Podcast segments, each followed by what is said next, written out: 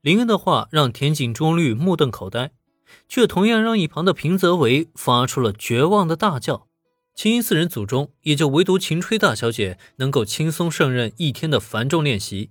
其次就是，即使吃苦受累，也会一直默默忍受着的秋山玲。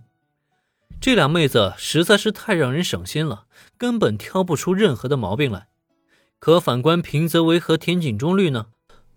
这两个妹子啊，一个是体力不行，另外一个则是体力和基础都很差。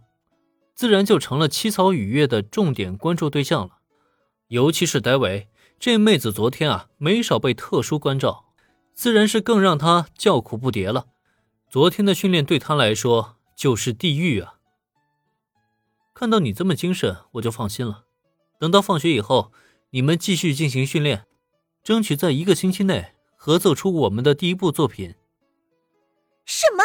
还要继续训练？林恩老师？你一定是魔鬼，对吧？戴维嘴里大叫着要死了，可林恩看他呢，却还是一副很有活力的样子，这就明显还有余力嘛。既然他这么有潜力，林恩自然也就不会放过他了。只是这样一来的话，戴维的绝望声音是叫得更加的响亮了。现在吃点苦，未来才会更加甜蜜。林同学、周同学，这个家伙。就麻烦你们两个多照顾了。听到林的话以后，秋山林和秦吹大小姐齐齐点头。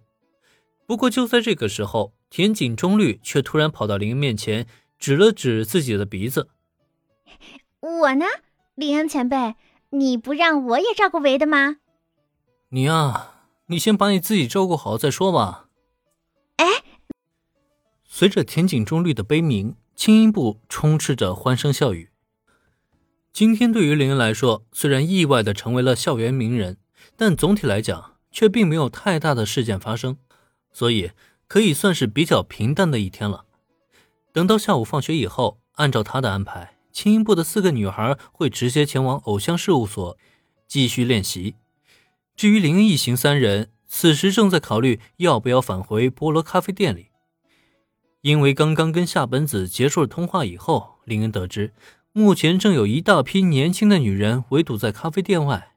虽然没有冲进店面给夏本子造成困扰，但也显而易见的可以确认，那些女人绝对都是冲着林恩来的。至于为什么会出现这种情况，说白了，还不都是那些杂志惹的祸吗？还好，相对于民国本土的粉丝团体来说。东英这边的粉丝还算是比较克制的那一类，知道不能太过打扰偶像的生活，也不愿意给偶像造成麻烦。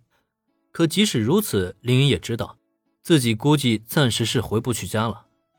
毕竟自己不出现还好，一旦出现在咖啡店里，情况恐怕就要不受控制了。林，咱们果然回不去了。你瞧瞧，他们现在都已经计划好了，就等着你回去了。正在林恩思索间，原子那边已经摇了摇林恩给他新买的手机，脸蛋上写满了纠结。啊，计划好了？什么情况？就算原子不说，林恩其实也没有打算回店里，但他口中的计划却让林恩很是不解。怎么连计划都给弄出来了？这又是什么情况？你自己看吧。见林恩面露不解，原子立即将他手中的手机递到了他的面前。等林恩看清屏幕上的内容以后，他的表情是一下子变得古怪了起来。啊，店长姻缘会，这是什么玩意儿？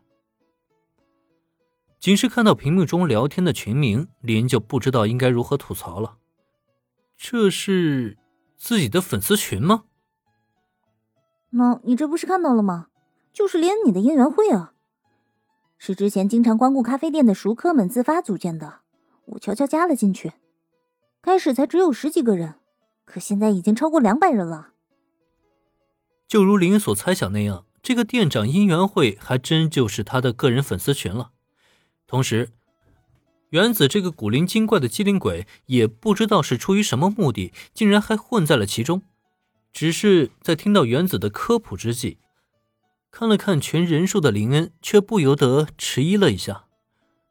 两百人，这数字好像不太对吧？